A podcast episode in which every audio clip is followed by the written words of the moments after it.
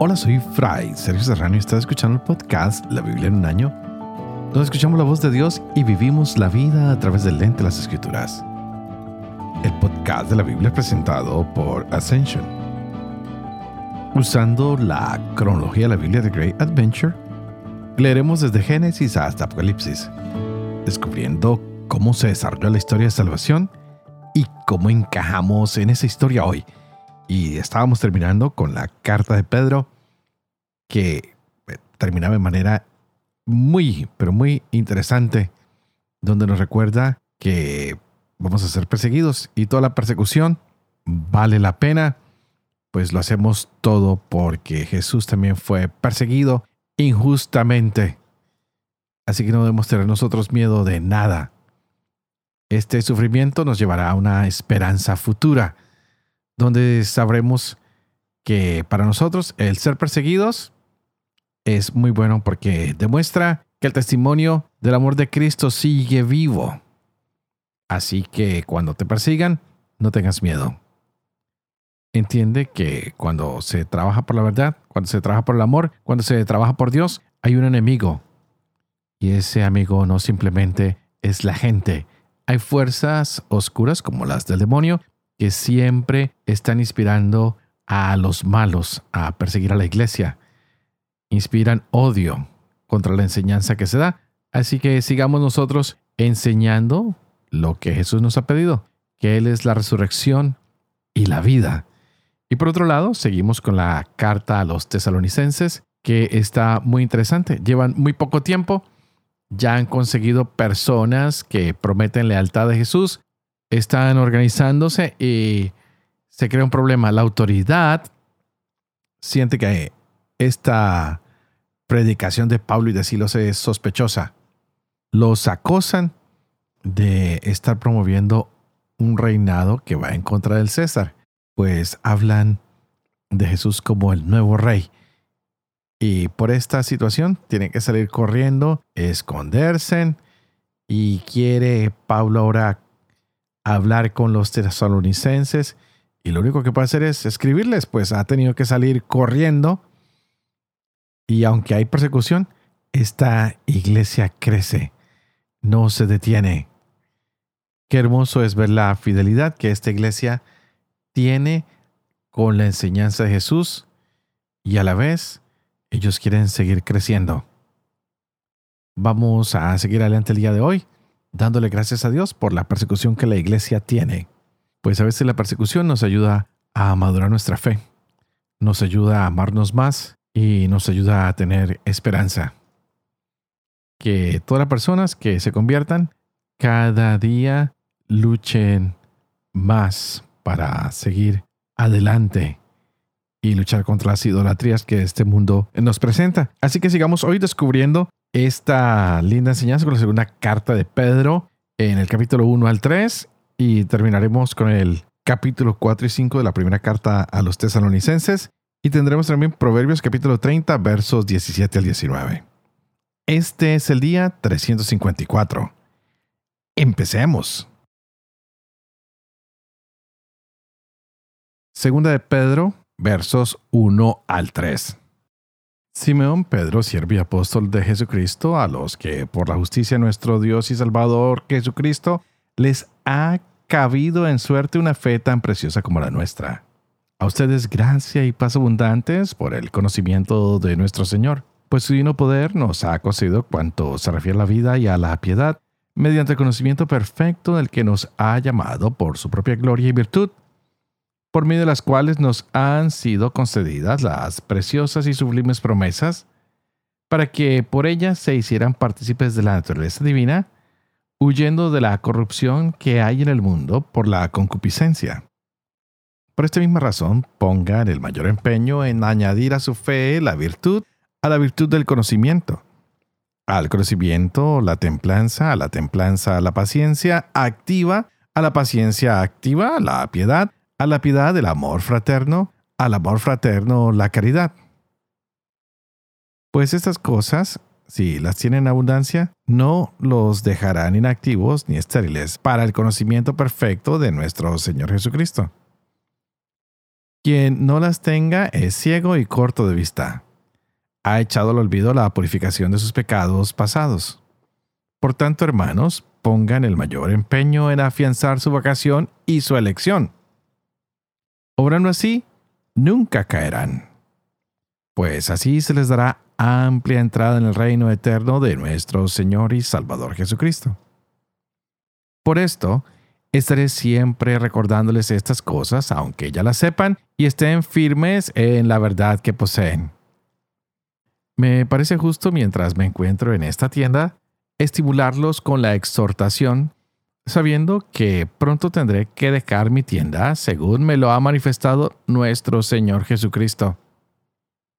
Pero pondré empeño en que, en todo momento, después de mi partida, puedan ustedes recordar estas cosas. Les hemos dado a conocer el poder y la venida de nuestro Señor Jesucristo, no siguiendo fábulas ingeniosas, sino después de haber visto con nuestros propios ojos su majestad. Porque recibió de Dios Padre honor y gloria, cuando la sublime gloria le dirigió esta voz. Este es mi Hijo muy amado, en quien me complazco. Nosotros mismos escuchamos esta voz venida del cielo, estando con Él en el Monte Santo. Y tenemos también la firmísima palabra de los profetas, a la cual hacen bien en prestar atención como a la lámpara que luce en lugar oscuro, hasta que despunte el día y se levante en sus corazones el lucero de la mañana. Pero ante todo, tengan presente que ninguna profecía de la Escritura puede interpretarse por cuenta propia, porque nunca profecía alguna ha venido por voluntad humana, sino que hombres movidos por el Espíritu Santo han hablado de parte de Dios. Hubo también en el pueblo falsos profetas, como habrá entre ustedes falsos maestros, que introducirán herejías perniciosas y que negando al dueño que los adquirió, atraerán sobre sí una rápida destrucción. Muchos seguirán su libertinaje y por causa de ellos el camino de la verdad será difamado. Traficarán con ustedes por codicia, con palabras artificiosas desde hace tiempo su condenación no está ociosa ni su perdición dormida. Pues si Dios no perdonó a los ángeles que pecaron, sino que precipitándolos en los abismos tenebrosos del tártaro, los entregó para ser custodiados hasta el juicio, si no perdonó al antiguo mundo, aunque preservó a Noé, heraldo de la justicia, y a otros siete cuando hizo venir el diluvio sobre un mundo de impíos. Si condenó a la destrucción las ciudades de Sodoma y Gomorra, reduciéndolas a cenizas, poniéndolas como ejemplo para los que en el futuro vivirían impíamente. Y si libró a Lot, el justo, oprimido por la conducta licenciosa de aquellos hombres disolutos pues este justo que vivía en medio de ellos torturaba día tras día su alma justa por las obras inicuas que veía y oía. Es porque el Señor sabe librar de la prueba a los piadosos y guardar a los impíos para castigarlos en el día del juicio. Sobre todo a los que andan tras la carne con apetencias impuras y desprecian al señorío. Atrevidos y arrogantes, no temen insultar a las glorias, cuando los ángeles, que son superiores en fuerza y en poder, no pronuncian juicio injurioso contra ellas en presencia del Señor. Pero estos, como animales irracionales, destinados por naturaleza a ser cazados y muertos, que injurian lo que ignoran con muerte de animales, morirán, sufriendo daño en pago del daño que hicieron. Tienen por felicidad el placer de un día, hombres manchados e infames que se entregan de lleno a los placeres mientras banquetean con ustedes. Tienen los ojos llenos de adulterio, que no se sacian de pecado. Seducen a las almas débiles, tienen el corazón ejercitado en la codicia, hijos de maldición. Abandonaron el camino recto, se desviaron y siguieron el camino de Balaán, hijo de Bosor, que amó un salario de iniquidad, pero fue reprendido por su mala acción. un mudo burro hablando con voz humana impidió la insensatez del profeta. Estos son fuentes secas y nubes llevadas por el huracán, a quienes está reservada la oscuridad de las tinieblas. Hablando palabras altisonantes pero vacías, seducen con las pasiones de la carne y el libertinaje a los que acaban de alejarse de los que viven en el error. Les prometen libertad, mientras que ellos son esclavos de la corrupción, pues uno queda esclavo de aquel que lo vence.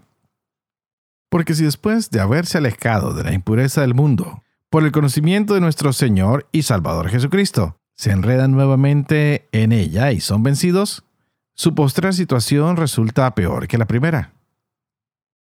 Pues más les hubiera valido no haber conocido el camino de la justicia, que una vez conocido, volverse atrás del santo precepto que les fue transmitido. Les ha sucedido lo de aquel proverbio tan cierto. El perro vuelve a su vómito y la puerca lavada a revolcarse en el fango. Esta es ya, queridos, la segunda carta que les escribo. En ambas, con mi exhortación, quiero despertar en ustedes el recto criterio. Acuérdense de las predicciones de los santos profetas y del mandamiento de sus apóstoles, que es el mismo del Señor y Salvador. Sepan ante todo que en los últimos días vendrán hombres llenos de sarcasmo, guiados por sus propias pasiones, que dirán en son de burla, ¿dónde queda la promesa de su venida?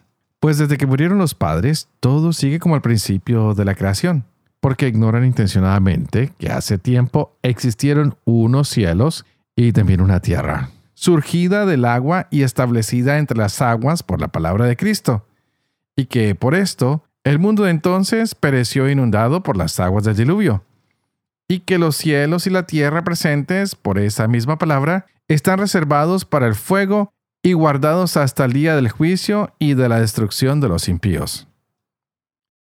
Mas una cosa no pueden ignorar, queridos, que ante el Señor un día es como mil años y mil años como un día.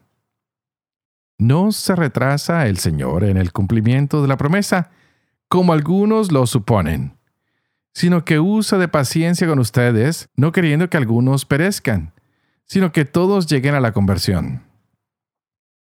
El día del Señor llegará como un ladrón. En aquel día los cielos, con ruido ensordecedor, desaparecerán. Los elementos abrazados se disolverán, y la tierra y cuanto ella encierra se consumirá. Puesto que todas estas cosas han de disolverse así, ¿cómo conviene que ustedes sean en su santa conducta y en la piedad, esperando y acelerando la venida del día de Dios en el que los cielos en llamas se disolverán y los elementos abrasados se fundirán. Pero esperamos, según nos lo tiene prometido, nuevos cielos y nueva tierra, en los que habite la justicia. Por lo tanto, queridos, en espera de estos acontecimientos, esfuércense por ser hallados en paz ante Él, sin mancilla y sin mancha. La paciencia de nuestro Señor considérenla como salvación, como se lo escribió también Pablo, nuestro querido hermano, según la sabiduría que le fue otorgada. Lo escribe también en todas las cartas en las que habla de esto.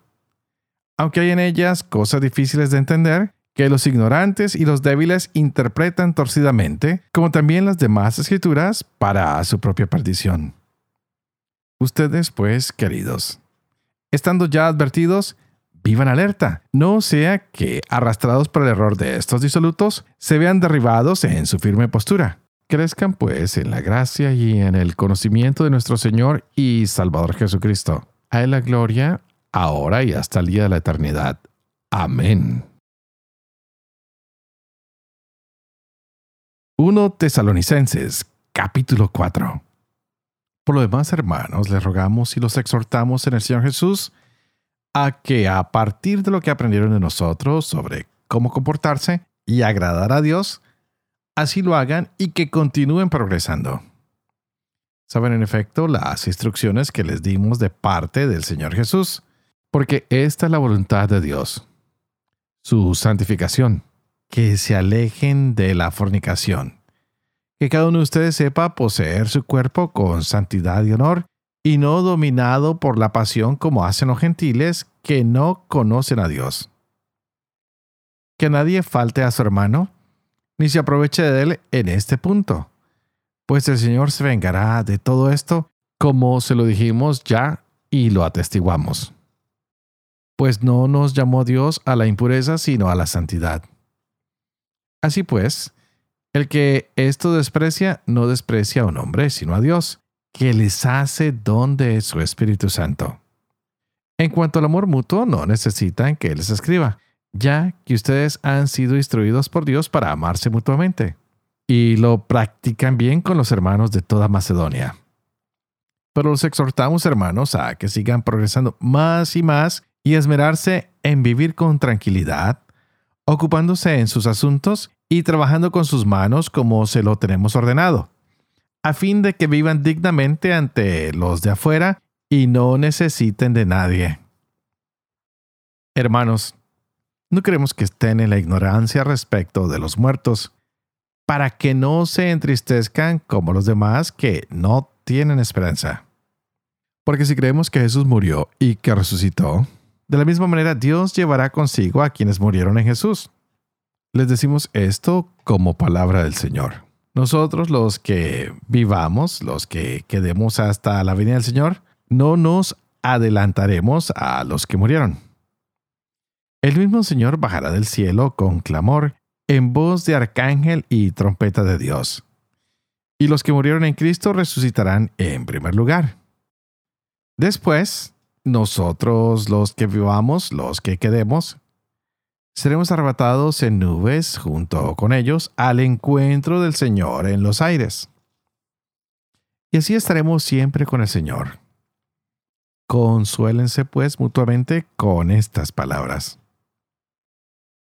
En lo que se refiere al tiempo y al momento, hermanos, no tienen necesidad de que les escriba. Ustedes mismos saben perfectamente que el día del Señor ha de venir como un ladrón en la noche cuando digan paz y seguridad entonces mismo de repente vendrán sobre ellos la ruina, como los dolores de parto a la que está encinta, y no escaparán. Pero ustedes, hermanos, no viven en la oscuridad para que ese día los sorprenda como ladrón, pues todos ustedes son hijos de la luz e hijos del día. Nosotros no somos de la noche ni de las tinieblas. Así pues, no durmamos como los demás, sino velemos y seamos sobrios. Pues los que duermen, de noche duermen, y los que se embriagan, de noche se embriagan. Nosotros, por el contrario, que somos del día, seamos sobrios.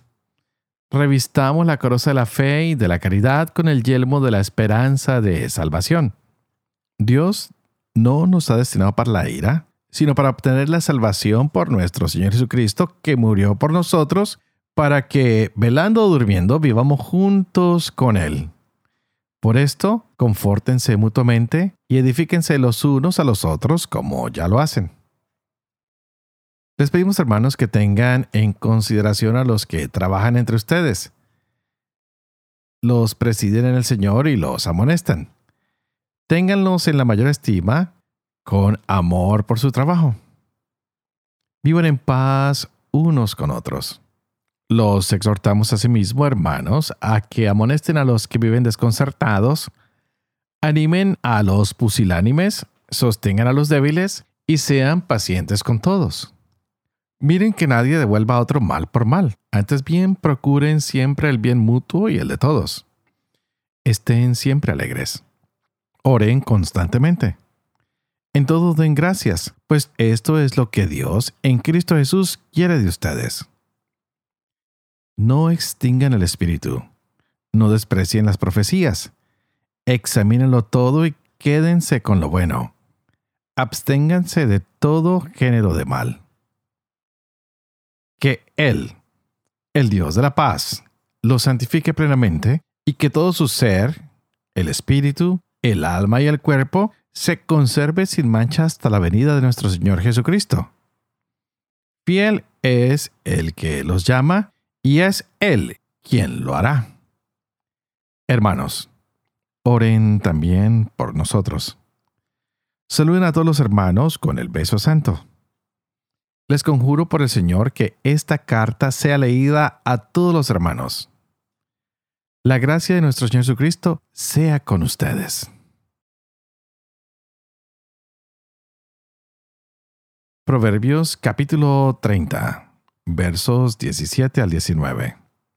Al que se ríe su padre y desprecia a su anciana madre, los cuervos le sacarán los ojos y lo devorarán los aguiluchos. Hay tres cosas que me desbordan y cuatro que no comprendo. El camino del águila por el cielo, el camino de la serpiente sobre la roca, el camino del barco en alta mar y el camino del hombre hacia la doncella.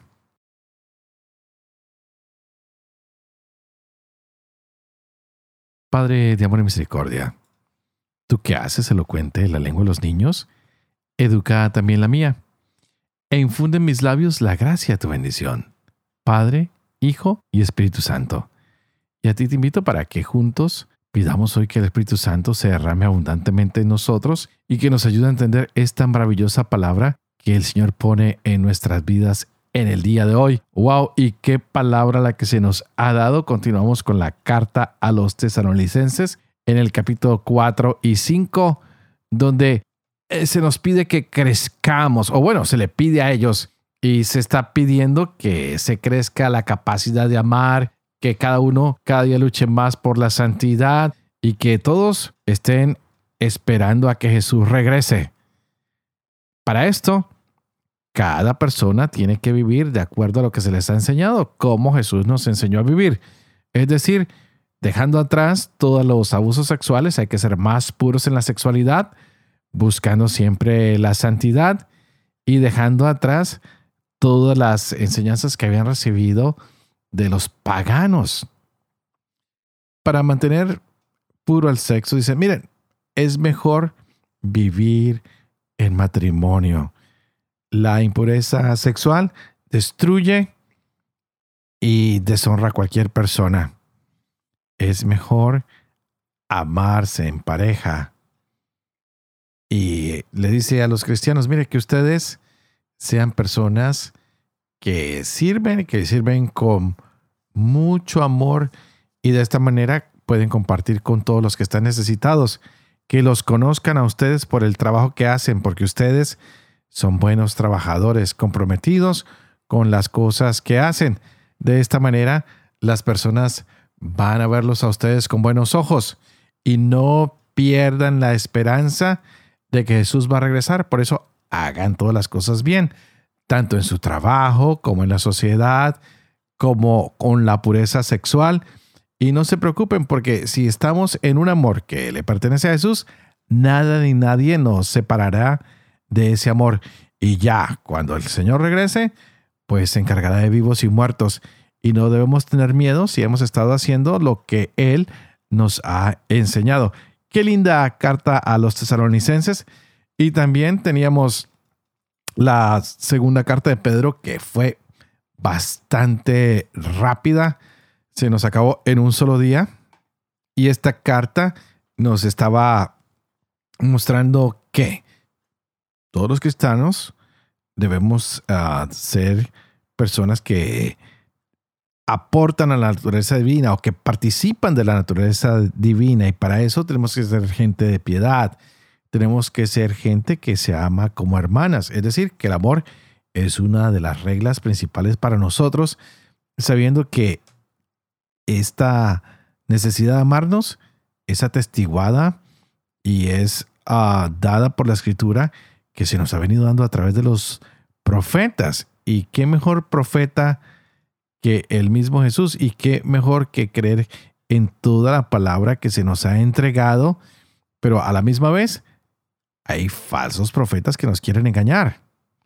Y a estos Dios no les va a tener mucha compasión porque Dios no perdonó ni siquiera a los mismos ángeles que en el argot popular conocemos como ángeles caídos, ¿no? Y es mejor que nosotros confiemos en Dios para que Él sea quien nos libere, que cada uno de nosotros nos veamos siempre como servidores del Señor y que no nos apartemos de su voluntad y que tampoco nos apartemos de la enseñanza que estamos recibiendo, que está aquí en la palabra del Señor.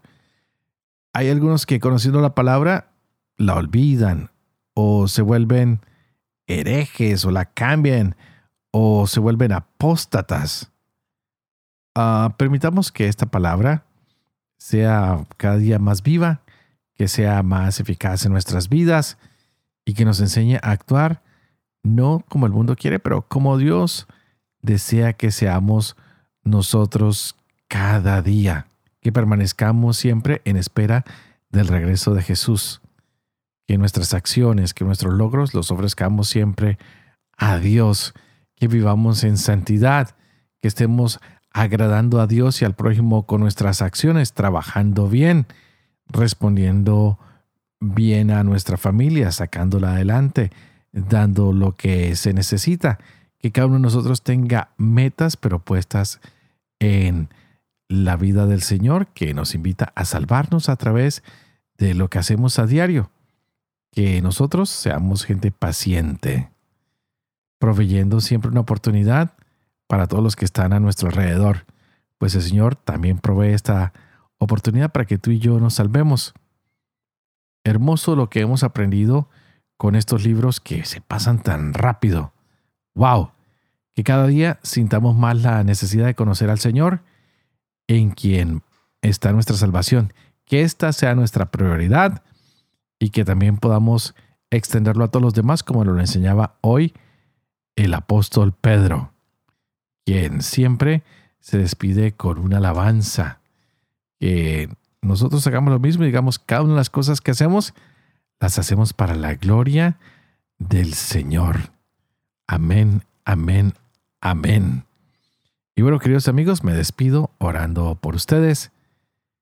Y ustedes, por favor, oren por mí, para que yo cada día pueda ser inspirado por el Espíritu Santo y llevar adelante este proyecto de la Biblia en un año, para que cada día yo pueda vivir con fe lo que leo, lo que comparto, para que cada día pueda enseñar la verdad y sobre todo que pueda cumplir lo que he enseñado.